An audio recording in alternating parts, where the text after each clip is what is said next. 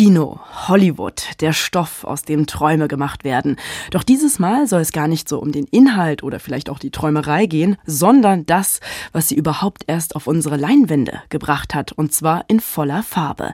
Denn der erste praktikable Mehrschichtenfarbfilm der Welt, der wurde hier in Mitteldeutschland produziert, und zwar in Wolfen. Weltgeschichte vor der Haustür. Ein MDR Kultur Podcast. Hallo, herzlich willkommen zu Weltgeschichte vor der Haustür.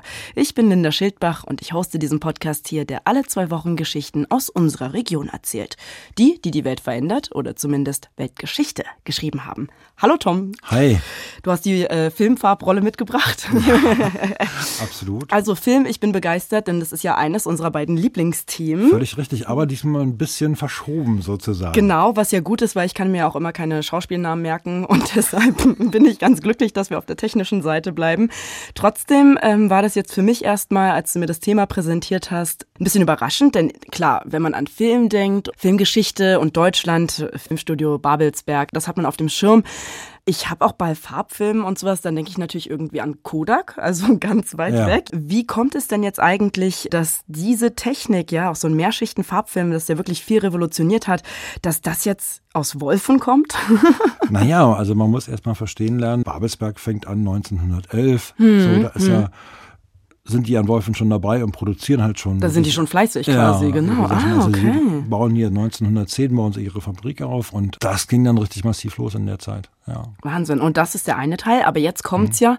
Das Besondere ist ja, das hast du mir ja nicht umsonst so auch zu verstehen gegeben, dass man nicht einfach nur sagt Farbfilm, sondern der erste praktikable Mehrschichten-Farbfilm. Also gab es vielleicht schon Farbfilme zu das der Zeit? Das ist richtig. Also das gab tatsächlich schon Farbfilme die sind ja dann eingefärbt worden oder so eine Geschichte. Hm, hm, das stimmt, man ja, alle. Und man, äh, muss man ja auch verstehen, es geht ja nicht nur im Film für Kino, der praktikable Mehrschichten-Farbfilm, was da ja erreicht, ist ja, dass die Fotografie, also die Farbfotografie für jedermann sozusagen mm. möglich macht. Also der erreicht quasi, dass die Leute losziehen können und Farbfotos machen können. Also das, also das war der Moment, wo man dann die Familienfotos gemacht hat, gezeigt hat und die Leute gesagt haben, was trägt sie denn oder er denn da für eine Farbkombi? Ja, sozusagen. Ja also das ist, das ist so, das ist so die Situation, ganz genau. Also ob es jetzt im Einzelnen schon so gemacht worden ist, 1936, das wage ich jetzt mal zu bezweifeln, aber es wäre möglich es gewesen. Es wäre theoretisch möglich gewesen. Wahnsinn, okay, also total spannend. Wie war das denn jetzt für dich, als du Wolfen besucht hast? Weil da gibt's ja heutzutage das Museum wahrscheinlich. Da gibt's das Industrie- und Filmmuseum, wobei das fand ich eben auch so lustig. Also wenn du erstmal hinfährst, du hast ja den Begriff Filmmuseum, der ist ja per se mehrdeutig und du hast Klar. ja schon gesagt. Stimmt, ich denke natürlich ans Kino. Genau, das war bei mir eigentlich zuerst auch, als ich es gelesen hatte. Ich dachte zuerst Filmmuseum, naja, in Berlin habe ich ein Filmmuseum, da kenne ich eins, da wird mir die Geschichte des Films erzählt und dann denkt man an Babelsberg, da wird die Geschichte wiederum anders erzählt und hier geht es aber um den Rohfilm. Das war sozusagen diese Ausgangssituation. Zum einen gab es eine ganz tolle Führung, die man mitmachen konnte. Die wird also da an mehreren Stationen gezeigt, wie der Film mal hergestellt worden ist. Damals in der Filmfabrik Wolfen. Und was ich für mich wirklich mitgenommen habe, das ist eine gewisse Demut, mhm. äh, weil es bringt der Filmherstellungsprozess mit sich, dass man ständig da im Dunkeln arbeitet. Also es gibt so ein bisschen Rotlicht und so ein bisschen Grünlicht und es ist wirklich, wir haben es ja nicht wirklich getestet. Man hat mal das Licht ausgemacht und dann konnte man mal es probieren. Aber die Leute haben da im Dunkeln gearbeitet, quasi. Wahnsinn. Das ist halt mal eine Minute oder so. Und wenn du dir vorstellst, dass das Auge sich ja erst eine gewisse Zeit daran gewöhnen muss, und wenn ich mir vorstelle, dass die dann den ganzen Tag sitzen, Wahnsinn. in diesen Schichten rund um die Uhr, Tag, Nacht, äh, morgens, abends, sonntags, irre. Wahnsinn, ja. Irre, und wenn dann noch Winter ist und du auch von der Arbeit ins nächste äh, ja, oh Gott. Ja, du, du bist dann quasi die Polarnacht in Wolfen. Irre. Nacht und Sternhimmel Sterne bringt uns wieder zu Film. Die ganze Geschichte, die hören Sie jetzt im Feature von Thomas Hartmann, gesprochen von der wunderbaren Conny Wolter.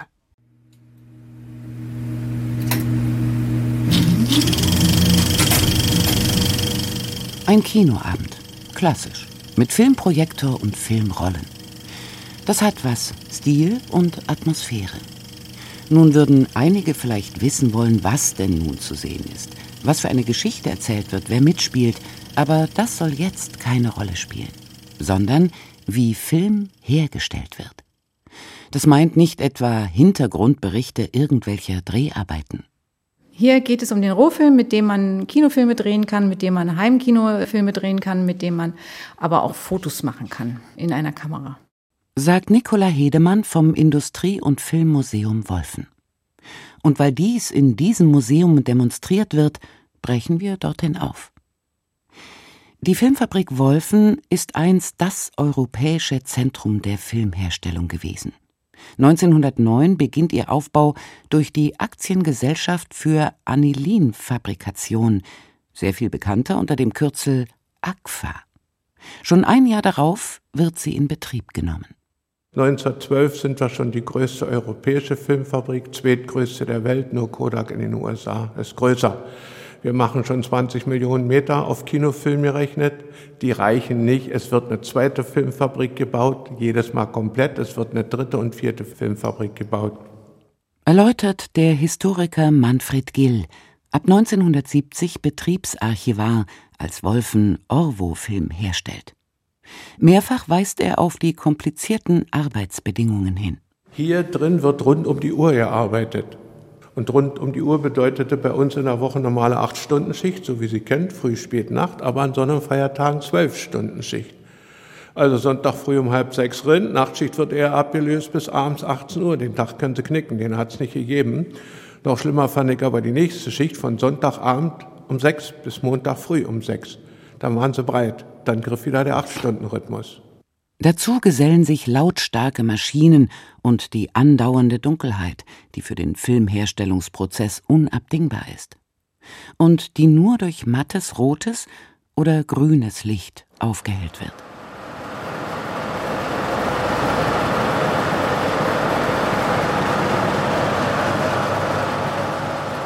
Geöffnet ist das Museum von Dienstag bis Sonntag zwischen 10 und 16 Uhr. Wer sich indes konkret mit der Filmherstellung vertraut machen will, möglich ist dies nur in Führungen, die dreimal am Tag stattfinden. Das Museum widmet sich jedoch nicht ausschließlich dem Film. Es nimmt sich darüber hinaus der Geschichte der Chemiefaserherstellung in Wolfen an. Eine weitere Ausstellung befasst sich mit der Industriehistorie der Region. Die Museumspädagogin Nicola Hedemann erzählt, was noch gemacht wird. Ich habe einen großen Bereich, den ich mir zurechtgebastelt habe, einen Bereich, wo kein Licht ist, zum Glück, weil ich äh, experimentelle Fotografie mit den äh, Kindern oder Schülern mache und auch Vergrößerungen und das macht schon sehr viel Spaß. Wir zeigen natürlich auch Filme, da sind wir auch deutschlandweit, glaube ich, ein ganz wichtiger Ort. Einerseits, weil eben fast die gesamte DEFA-Produktion ist auf Material hergestellt worden, was hier aus der Fabrik kam.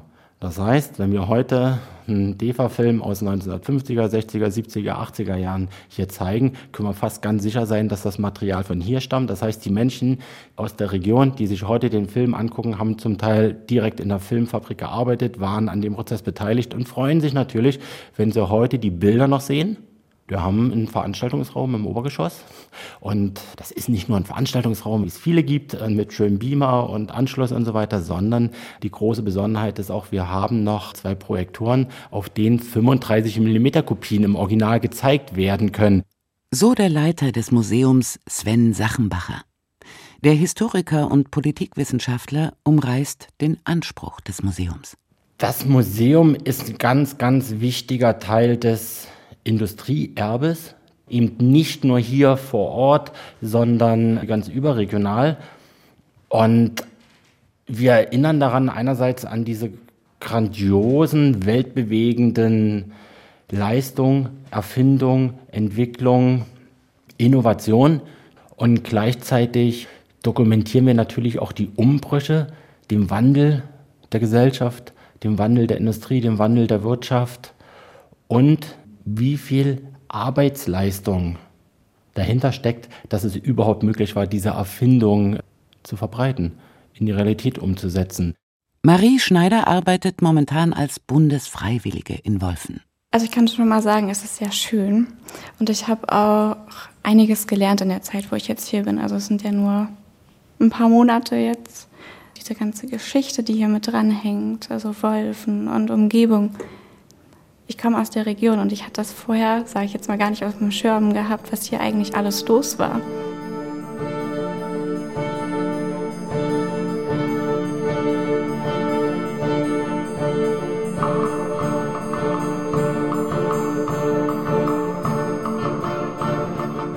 Die Agfa entsteht 1873 in Berlin. Farbstoffe werden hergestellt, aber dann auch teilen Rainer Karlsch und Paul Werner Wagner in die Agfa Orvo Story mit Pharmazeutika und Riechstoffe. Nur gibt es zwei immense Schwierigkeiten. Die Enge Berlins unterbindet alle Ausdehnungsbestrebungen und da sind die giftigen Abwässer. Greppin, heute zur Stadt Bitterfeld-Wolfen gehörend, bietet da die Lösung. Durch Braunkohleabbau und die Ansiedlung diverser Firmen ist in dem Gebiet eine angemessene Infrastruktur entstanden. Die Braunkohle kostet vergleichsweise wenig. Berlin liegt nicht weit weg. Für die Arbeiter muss man weniger als in der Hauptstadt bezahlen. Zudem gibt es hier preiswertes Bauland. So entsteht Mitte der 1890er Jahre die Aquafarbenfabrik in Greppin. Die Abwässer werden verrieselt, das heißt, Agfa kauft Land und lässt sie dort ungeklärt in den Untergrund sickern. Das hat Folgen. Mit der Elbe gelangen Farbpartikel bis nach Magdeburg. Magdeburg nutzt aber das Elbwasser noch als Trinkwasser. Also schicken die ihn hierher und der kriegt nur mit, dass hier der ganze Mist verrieselt wird. Und zwar hier auf dem Gelände gleich hinter uns. Also riesengroße Gräben und wenn einer versickert ist, kam die nächste Brüherin. So, und das war in zehn Jahren so weit, dass es im Elbwasser in Magdeburg ankam. So, und nun schickten die einen Chemiker her, der das Ganze nur ausspioniert hat und schreiben einen Brief an den Landrat des Kreises Bitterfeld, der kann nicht eine Bude nach der anderen genehmigen, wenn die Abwasserfrage nicht geklärt ist. So, und so steht es auch in unserem Bauantrag drin, dass die Abwässer nur in geklärten Zustand den Gräben und Flüssen zuzuführen sind. Das war aber auch. Doch kehren wir zum Film zurück. Ganz am Anfang steht da ein Enthusiast. Ein Farbstoffchemiker in Berlin, nämlich Momme Andresen, ist ein begeisterter Fotograf und der entwickelt als Chemiker den Fotoentwickler Rodinal. Den gibt es heute noch.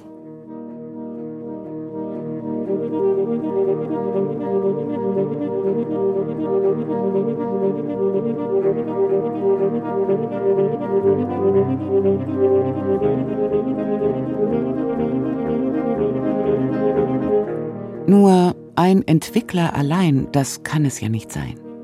Und so liefert die Agfa ab 1893 Trockenplatten aus. Rasch begreift man dort offensichtlich auch, welche Macht, welches finanzielle Potenzial die bewegten Bilder haben. Der Fabrikant, Ingenieur und Erfinder Louis Lumière referiert am 22. März 1895 vor der Gesellschaft zur Förderung der nationalen Industrie und führt einen Film vor. Arbeiter verlassen die Lumière-Werke, gerade mal 50 Sekunden lang. Erstaunt wie begeistert hält das Bulletin du Photoclub de Paris fest. Diese belebte Ansicht, die in vollständiger Bewegung zeigt, wie alle auf die Straße eilen, erzielte den ergreifendsten Effekt. Das gesamte Auditorium bat um eine Wiederholung dieser Projektion. Diese Szene enthält nicht weniger als 800 abfolgende Ansichten. Es ist alles vorhanden, ein hin und herlaufender Hund, Fahrräder und so weiter. Dass Agfa groß ins Kinogeschäft einsteigen, Kinofilm herstellen will, macht den Bau der Filmfabrik in Wolfen notwendig. Er bleibt künftig ein sehr wichtiges Standbein. Von einem Film werden ja hunderte von Kopien gezogen. Der läuft ja in vielen Kinos. Und das war auch bei uns bis zum Schluss der größte Faktor, den wir hergestellt haben, der Kopierfilm, Farbfilm, den wir im Kino sehen. Denn es wird ja nur einer gedreht, aber von dem werden ja hunderte von Kopien gezogen. 1925 gehört Agfa mit zu den Unternehmen, die sich zur IG Farben zusammenschließen, wie Bayer, Höchst oder BASF. IG Farben wurde, damit übersichtlicher war, in drei Riesenproduktionssparten aufgeteilt. Und wir waren Sparte 3 und Führer dieser Sparte. Und alles, was mit Faser und Foto zu tun hatte, wurde uns untergeordnet. Also, wir waren 11.000, aber zu uns gehört noch 28.000, verteilt über ganz Deutschland. Also Faserwerke, Rottweil, Dormagen und was weiß ich. So, und zu uns gehörte dann auch das Fotopapierwerk Bayer. Die hießen noch Bayer Fotopapiere und das Kamerawerk Ritschel in München. So, die mussten ihren Namen ablegen und mussten Aqua übernehmen. Das klar war, unter dem Warenzeichen Aqua und unter dem Rhombus ist alles zur Fotografie zu verstehen. Und dann liefert die Aqua eine absolute Weltsensation. Den Aquacolor Neufilm, der die Farbfotografie wie das Kino revolutioniert. Dabei handelt es sich um den ersten praktikablen Mehrschichten-Farbfilm der Welt. Dieser Film operiert mit Farbkupplern, Substanzen, die in Reaktion auf das Licht bei der späteren Entwicklung die drei subtraktiven Grundfarben Gelb, Magenta und Türkis erzeugen, was die Darstellung der gesamten Farbpalette ermöglicht. Die obere Schicht enthält Farbkuppler, die unter Absorption von blauem Licht gelben Farbstoff bilden. Die darunterliegende Magentaschicht reagiert auf Grün und die darunterliegende Türkisschicht auf Rot. 1936 wird der Film der Öffentlichkeit erstmals präsentiert. Der besondere Verdienst in Wolfen ist, dass wir den ersten praktikablen Mehrschichten-Farbfilm machen. Farbfilm gibt es schon die ganze Zeit, mit Hand koloriert und mit farbiger Folie. 1911 gibt es den ersten Versuch von Dr. Rudolf Fischer, Neue Fotografische Gesellschaft, der versucht mit diesen Farben jetzt einen Colorfilm herzustellen, aber der gute Mann hat Pech. Die Farbkuppler, die er hat, die erstarrten nicht, sondern die fetteten durch. Und beim Farbfilm muss jede Schicht für sich erstarren. So, und das ist der Verdienst hier in Wolfen, solche Kuppler entwickelt zu haben, die in ihrer Schicht erstarrten. Und damit war es möglich, alle drei auf eine Folie zu bringen und damit für jeden Fotoapparat, für jedermann nutzbar zu machen. In Amerika gibt es die Kamera bei Kodak, siebeneinhalb Zentner schwer, da laufen die nebeneinander. Die Maschine, auf der dieser erste Mehrschichten-Farbfilm gemacht wird, befindet sich immer noch im Museum und ist dort zu bewundern. Und diese Maschine steht nur noch hier, weil sie 1946 schon technisch überholt war. Deshalb haben die Russen die hier stehen lassen. Und nur so konnten wir das Museum aufmachen. Das hätten wir kein Highlight gehabt. Ja, für mich industrielles Weltkulturerbe ganz eindeutig, die gibt es nur ein einziges Mal. Das ist der Ort, das ist die Maschine, dazu sind die Unterlagen da, auf der das alles passiert ist. 1936, da haben die Nazis Deutschland schon lange in eine Diktatur verwandelt und steuern zielstrebig in den Zweiten Weltkrieg hinein. Ein Indiz dafür ist die Errichtung des größten Zellstoffwerkes der Welt mit angebundener Viskosefabrik in Wolfen. Dies geschieht auf Wunsch und mit Unterstützung der Nazi-Oberen. Im Kriegsfall wollen Hitler und Co. von Einfuhren jeglicher Art unabhängig sein. Während des Krieges werden in Wolfen auch Zwangsarbeiter und weibliche KZ-Häftlinge herangezogen, um die Produktion aufrechtzuerhalten.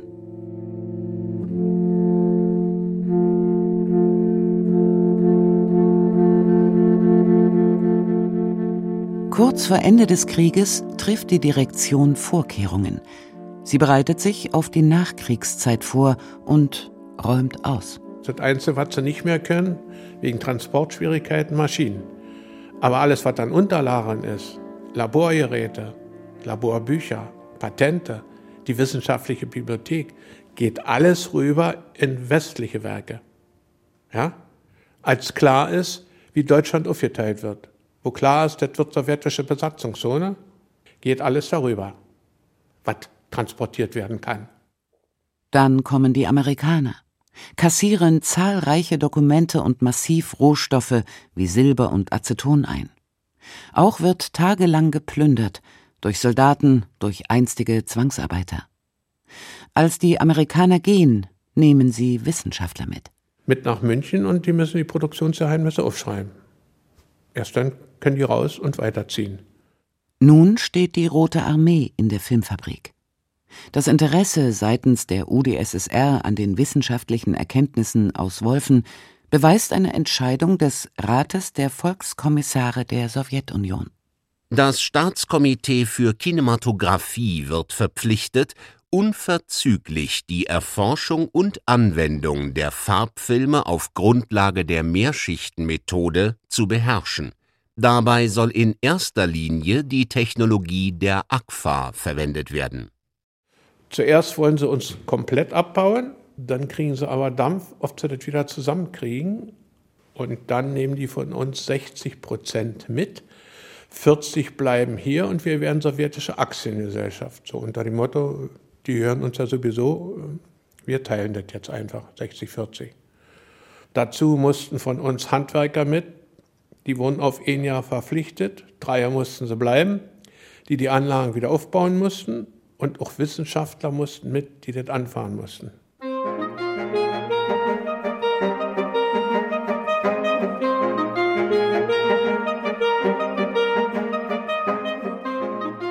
Die deutsch-deutsche Wirklichkeit die politische Entwicklung und ökonomische Erwägungen bescheren der Wolfener Filmfabrik ein neues, ambivalentes Spannungsfeld. Weil Aqua Wolfen und Aqua Leverkusen über die Nutzung des Aqua Warenzeichens aneinander geraten. Dieses Aqua Leverkusen meldete das Warenzeichen gleich für sich an.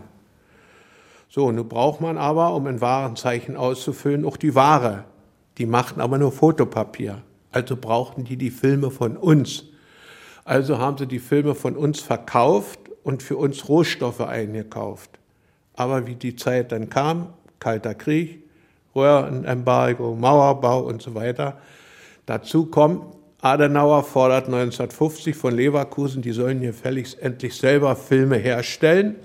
Er kann nicht immer auf Filme aus der Ostzone warten. Also haben die eine Filmproduktion aufgebaut, schafften die im Nu, weil hier über 1000 Leute abgehauen sind ganze Arbeitskollektive. Ja? So, und nun haben sie natürlich unseren Film nicht mehr verkauft, ist ja klar, sondern haben uns aus den Märkten rausgedrängt. Der Warenzeichenstreit zwischen Ost und West erledigt sich letztendlich. Der politischen Führung der DDR ist der Name AGFA suspekt, schon da die ersten beiden Buchstaben für Aktiengesellschaft stehen. Und was hat das mit Sozialismus zu tun? Und so gibt es ab 1964 ein neues Warenzeichen, Original Wolfen, Orwo. Orwo-Filme begleiten fotografiebegeisterte DDR-Urlauberinnen an die Ostsee, Schmalfilmkameramänner auf die Familienfeier, die DEFA baut auf sie. Ein Imageproblem hat Orwo in der DDR nicht. Und doch endet die Geschichte der Filmfabrik inzwischen Stammbetrieb des VEB Photochemisches Kombinat Wolfen, im Wesentlichen mit der Wende. Das Problem war, dass wir nur die zwei Standbeine hatten. Also alles, was mit Viskose gemacht wurde und der Film. So, und Viskose mussten wir dann 89 zumachen wegen der Umweltbelastung. So, und Film brauchte keiner mehr. Und so schnell wie digital gekommen ist, ja, muss ich heute immer sagen, mein Gott, ihr bei der Aqua und Kodak, ihr müsst doch gepennt haben. 1982 kommt die erste Digitalkamera auf den Markt. Da muss ich doch mal irgendwann reagieren, dass die 20 Jahre pennen und dann alle pleite gehen. Die Einzigen, die überlebt haben, waren Fuji. Warum? Weil die von Anfang an zweigleisig gefahren sind. Doch selbst wenn die Filmfabrik nicht mehr existiert, es gibt Nachfolger. Etwa? Filmotech macht genau das wieder, was hier in diesem Filmmuseum früher passiert ist. Die machen wieder Filme, analoge Filme.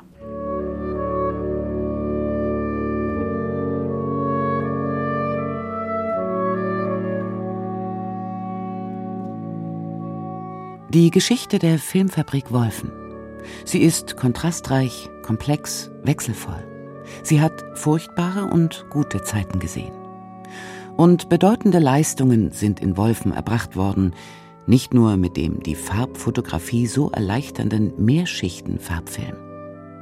In Koproduktion mit der chemischen Fabrik Griesheim Elektron in Bitterfeld wird hier die erste vollsynthetische Phase der Welt entwickelt – von hier stammt das Nylon-Pendant Perlon. Und wer wissen will, unter welchen Umständen hier Rohfilme hergestellt worden sind, der muss nur die Lust auf einen Museumsbesuch haben. Weltgeschichte vor der Haustür. Ein MDR Kultur Podcast. Die Filmfabrik Wolfen revolutioniert den Farbfilm, also der erste praktikable Mehrschichten-Farbfilm der Welt. Der wurde in Wolfen produziert und hat dann seinen Siegeszug quasi angetreten durch die Welt.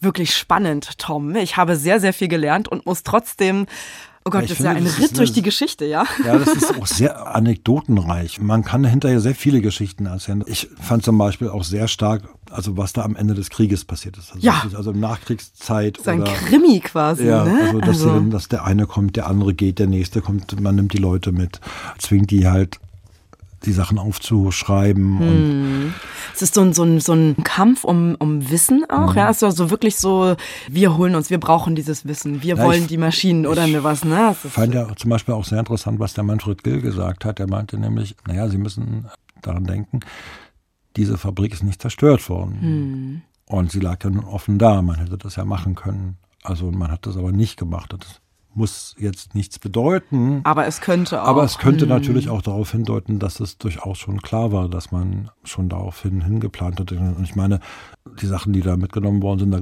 rückten ja hier Geheimdienstleute an und Ja. haben das dann einkassiert. Ich fand auch total spannend, dann auch später, ähm, äh, in den 50er Jahren, fand ich das auch spannend, wo Adenauer dann quasi fordert von diesem Leverkusen-Teil und sagt, nun, jetzt macht's auch mal selbst hier, ich habe genug auf den Osten zu warten, ich habe Genau. keine Lust mehr Ja. oder so. Ja, die ganze Geschichte ist natürlich auch sehr viel komplexer, weil die ja irgendwie auch zusammenarbeiten müssen, weil die einen haben halt die Rohstoffe und die anderen haben die Filme und es ist ja sozusagen so ein Gegeneinander und doch wieder irgendwie miteinander. Und ich meine, das lief relativ lange, das war bis 64, also bis dann Orwo halt gekommen ist. Und war ein relativ langer Prozess, fand ich, diese Abnabelung voneinander, würde ich mal sagen. War das eigentlich ein Thema, was du schon so ein bisschen vorher, das, kannte man das eigentlich? Also hattest du davon schon so ein bisschen von gehört gehabt? Oder also auch so diese Nachwendezeit, sag ich mal, ne? Also dieses Hin und Her? Kriegszeit meinst du jetzt? Ja, Nee, nee, weil du bist doch auch aus dem Osten. Ja, ja. genau, also im Ja. Sinne von, kannte man das so, äh, Wolfen als Filmstandort, also Ja, für Herstellung, ne? War so ein, ja. Also Orwo kannte ja jeder. Also Okay, das war so, dann gab es ja Frag das Kind, das 1990 geboren wurde, um mich hier zu entschuldigen. Ja, ja, ja, entschuldige bitte, dass ich jetzt daran auch nicht gleich gedacht habe. Klar, die Aqua-Geschichte, die ist mir nicht so gegenwärtig, aber Orwo kannte natürlich jeder. Das war ein Riesending. Und, und äh, wie gesagt, das habe ich auch in dem Beitrag gesagt, also meines Erachtens, äh, ich hoffe, ich habe es wirklich auch so in Erinnerung richtig abgespeichert, gab es da wirklich keine Imageprobleme. Also die Leute sind damit wirklich fotografieren gefahren. Also gibt ja auch eine sehr spannende Fotoapparate-Ausstellung dort. Da jetzt Projektoren sind dann nebenbei gesagt auch ausgestellt und so. Also man kann Film von vielerlei Seiten da kennenlernen. Das ist ein schöner Ausflug, um da hinzufahren. Ja. Spannend. Bist du eigentlich jemand, der so ein Fable hat für so Analog-Fotoapparate? Es ist ja auch äh, heutzutage auch immer noch sehr, sehr ähm, ist- ähm, im Trend oder so, ne? Viel beliebt. Das ist ja? äh, eine gute Frage, weil Und? ich tatsächlich nicht bin. Also, das ist ganz schräg. Mein Bezug zu Film oder zu Foto läuft nicht so. Also das ist äh, eine ganz merkwürdige Geschichte. Ich habe es als Kind eigentlich fotografiert. Mhm. Und da gab es einen Apparat, der hat mir nicht gefallen und da habe ich nicht gern fotografiert. Aber das ist, glaube ich, nicht der entscheidende Punkt. Der entscheidende Punkt ist, dass ich tatsächlich diesen Moment nicht mag, wenn ich unterwegs bin in der Natur, wandere und nehme dann den Fotoapparat in die Hand und mach dann ein Foto in der Natur. So dieses Stoppen magst weil du du nicht so. Ja, weil Hm. du, weil du gehst dann sozusagen aus der Natur raus und hast eine Linse dazwischen und das stört mich kolossal. Ich glaube, als Arbeitsprozess wäre das wieder eine ganz andere Geschichte, aber als Freizeitgeschichte finde ich es ganz, ganz seltsam. Also das ist so eine Geschichte. Bis heute fällt es mir kolossal schwer, überhaupt das Handy in der Hand zu nehmen und ein Foto zu machen. Geht mir alles ab. Das ist dir egal. Nee, ich finde schon schön, diesen Gedanken, also an sich fotografieren, das finde ich schon sehr schön. Ich mag auch den Gedanken, was festzuhalten. Was mich dann beim Fotografieren eigentlich immer interessiert ist, also weil man halt nur einen Ausschnitt nimmt von dem, was alles gerade quasi sehbar ist. Und das mag ich dann, einen Ausschnitt zu nehmen, den man vielleicht gar nicht so gesehen hat oder also, ne, dass halt ein bisschen ein ungewöhnlicher Ausschnitt von dem ist und das dann festzuhalten, das finde ich super. Ich war auch mal in, es gibt ja diese ähm, Künstlerin Anne Imhoff, unglaublich äh, ja auch äh, bekannt und beliebt und die macht ja viel Performance-Kunst. Und ich war in Paris bei einem ihrer, also es war die Ausstellung und da war gerade auch diese Performance. Sie nimmt nie teil an diesen Performances, also sie organisiert das quasi nur. Und in dem Moment war sie da und sie stand neben mir und hat aber Fotos gemacht von den Leuten, die ihre Performance machen. Ja. Und ich habe auf ihren Bildschirm geguckt und dachte mir, wow, ich habe noch nie jemanden gesehen, der solche Momente einfangen kann. Also mit dem bloßen Auge hätte ich das nicht gesehen, was mhm. sie in ihrem Handy, den Ausschnitt, also so wie sie die Welt quasi gesehen hat. Das hat mich so beeindruckt. Mhm. Aber das ist natürlich digital, wenn du mich jetzt nach dem Analogen fragst. und, ja. nach, und nach Film, das ist ja quasi das Thema unserer Weltgeschichte heute. Da bin ich absolut hoffnungsloser Fall. Ich also, habe mal versucht, ich hatte irgendwie durch meinen Opa oder meine Eltern, wir hatten so auf dem Dachboden alte Kameras, an, mhm. alte Analogkameras, äh, müssen ja irgendwie auch DDR gewesen sein oder so, mhm. keine Ahnung, aus DDR-Zeiten auf jeden Fall. Und dann dachte ich mir, toll, und das mache ich jetzt, ja, und dann mache ich mir dann einen Film rein und mache Fotos und alles wird toll und ich weiß nicht warum. Bei, ob ich beim Reinmachen schon alles falsch gemacht habe oder beim Rausnehmen oder beim, die hatten noch mit so ziehen und drehen, keine mhm. Ahnung. Jeder Film war weiß. Jeder Film war meistens, weil okay. vier, es waren drei verschiedene Apparate, drei verschiedene Filme und ich habe es nicht ein einziges Mal geschafft und dann dachte ich mir so, ist vielleicht ganz gut, dass es das Digitale für mich gibt. Also eine Freundin von mir zum Beispiel, die macht das tatsächlich alles selbst. Also oh. die, die fährt mehrgleisig, also die macht also analog und digital mhm. Fotos und entwickelt auch selber und weil sie halt sagt, für bestimmte Stimmungen brauchst du halt eben das Analoge, für ein anderes brauchst du das Digitale. Ich wüsste das gar nicht einzuschätzen tatsächlich. Mhm. Ich muss ihr das so glauben, wenn sie mir das sagt und so. Bei Musik bilde ich mir ja auch ja, ein, dass ja, es ein total. Unterschied ja. ist. Und insofern kann ich mir das durchaus auch vorstellen bei Fotoapparaten, dass dem auch so sein kann. Wie gesagt, für mich selber fotografieren ist nicht so mein Ding. Das heißt aber nicht, dass ich nicht gerne Fotos sehe. Also ja, das, genau, das, ist natürlich wieder was anderes. Das ist eine, ja. was, eine ja. ganz andere Nummer. Wenn ich halt, wie gesagt, mir Fotoalben anschaue oder Fotobücher anschaue oder Fotos aus den 60ern, die da bestimmte einfach Geschichte nahebringen können, auch wenn das natürlich auch wieder eine sehr Gut, fotografisch halt, zusammengestellt ja. sind. Aber es gibt ja zumindest Impressionen aus dieser Zeit und macht bestimmte Dinge einfach vorstellbar, die du sonst mühselig erklären musst. Und da ist ein Foto eben oft aussagekräftiger. Einfach hin und da weißt du ungefähr, was gemeint genau. ist. Genau. Ich wollte nochmal zurückgehen, gedanklich äh, nach Wolfen in die Filmfabrik, ins Museum. Und wurde da eigentlich auch so ein bisschen mit erklärt, gerade auch am Anfang, wenn die da so eine bahnbrechende Erfindung machen, wohin das alles, ich meine, das müssen die ja exportiert haben, oder? Diese, diese Filme, der Verkauf, der ging doch dann bestimmt wahrscheinlich in die ganze Welt, oder?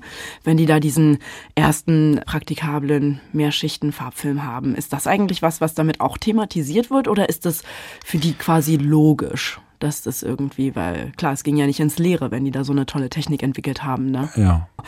Ja, sie wollten damit schon an die Öffentlichkeit gehen, weil es war ja ein Propagandaerfolg auf jeden Fall in der Zeit. Und ich meine, dass die Nazis so eine Sachen natürlich ausgeschlachtet haben. Klar, 1936. Hm, ne? Wir sind drei mhm. Jahre vom Krieg und mhm. äh, das ist ja das Tragische, finde ich auch immer tatsächlich an solchen Erfindungen, dass die halt immer diese Daten halt solche Sachen halt so ein bisschen überformen. Und man würde dann natürlich auch schon gerne wissen, was ist denn nur eigentlich der treibende Grund darum, dass das jetzt mhm. gemacht wird und so in der Zeit. Fakt ist ja, dass die Leute aber offenbar das alles mitbekommen haben. Sonst hätten sie ja 45 nicht versucht, diese Verfahren sich heranzuholen.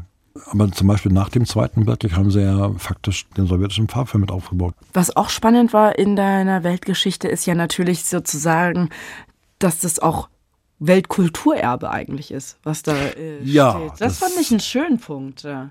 Ich fand es nebenbei gesagt, dass es der Herr Gill mit sehr viel Leidenschaft da vorträgt, gerade genau diesen Passus. Und ich habe auch so gemerkt, als wir so die Aufnahmen gemacht haben und darüber gesprochen haben, dass gerade diese Vehemenz, mit der er das vertritt, mhm. durchaus auch abgefärbt hat auf die äh, Leute, die dabei waren. Also die fanden, empfanden es eben tatsächlich auch so. Und wie, wie gesagt, du gehst ja auch dahin und du, du kommst ja von einer Maschine zur nächsten, aber die ist halt nun wirklich diejenige, die nun wirklich das ganz besonders macht.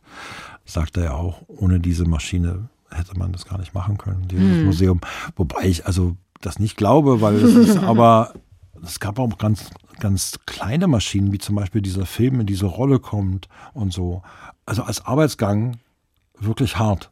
Also das ist dann wieder so wie bei Ford, weißt mhm. du, so, hm. so am Fließband stehen und dann so eine, so eine, so eine Tätigkeiten machen oder wie, wie man so Fehler auf Filmen untersucht. Da gibt es auch Maschinen für. Die sind allerdings ein bisschen kleiner als diese Maschine für den Mehrschichten-Farbfilm. Aber die sind auch beeindruckend. Oder wie die Löcher in den Film kommen. So, ja, stimmt. Wie kommen eigentlich die Löcher in den ja, Film? Auch mit Maschinen. Ach so, ja, logisch. Ja. ja. Natürlich. Ja, Aber ja. Es, äh, generell fand ich das auch, diesen Punkt spannend. Und ich habe wirklich sofort äh, meine Suchmaschine angeschmissen, als dann nämlich stand, wenn man sich überlegt, dass schon 1912, die ja die äh, größte europäische Filmfabrik mhm. sind, mhm. die zweitgrößte quasi der Welt, und wie der Ablauf schon ist. Wie sehr industrialisiert, durchdacht äh, schon da diese Herstellung von diesem Film ist. Mhm. So, gar schon um diese Zeit. Das fand ich schon echt überraschend. Und wenn ich mhm. mir dann noch vorstelle, dass die da alle im Dunkeln gearbeitet haben, also das ist, ja, also das, ist, das, das muss also, ja Depressionen ist, ausgelöst haben, ja, oder? Ist, ne, ja, das, also da habe ich nicht nachgefragt. Nee. Ich hatte ja vorher schon natürlich zu gelesen und fand das ja eigentlich, das ist auch ein interessanter Punkt eigentlich, weil wenn du das liest, dann denkst du erstmal, wow, mhm. Mann. Hm. Aber wenn du dann dort bist, dann kriegst du erstmal so ein Gefühl für die Dimension und was das eigentlich tatsächlich bedeutet. Und wie gesagt, du stehst ja dann da drin, dann rattert die Maschine, dann ist es dunkel. Ja, sie konnten sich ja hier nicht unterhalten. Die konnten nicht einfach mal nachfragen, wie es ist, weil sie haben ja einfach nichts gehört bei diesem Lärm. So, Natürlich, so, der Maschinenlärm so, ja auch noch. Wenn ich mir vorstelle, du bist dann im Dunkeln, hörst nichts und kannst dich nicht mal unterhalten. Ja, ja, aber das zeigt einfach ja. nochmal, wie ja auch Industriearbeit, äh, ja. wie krass, also wie intensiv das ja. damals wirklich war ne? und, und wie weit man sich das schon entwickelt hat. Und einfach. wie gesagt, ich finde das wirklich interessant, weil du ja eigentlich erstmal hinwirst, man klingt ja spannend, bis du dann den Respekt zollst, hm. der dafür nötig ist eigentlich und hm. der eindeutig auch verdient ist. Hm. Hm. Und weitere spannende Weltgeschichten vor der Haustür, die hören Sie in unserem gleichnamigen MDR Kultur Podcast. Den finden Sie in der ARD Audiothek und natürlich überall da, wo es Podcasts gibt. Und wenn Ihnen das gefallen hat, was Sie heute gehört haben, dann geben Sie uns doch eine schöne Bewertung und abonnieren Sie uns. In zwei Wochen gibt es dann die nächste Folge von Weltgeschichte vor der Haustür. Machen Sie es gut. Tschüss. Film ab. ja, Film ab, ja, genau.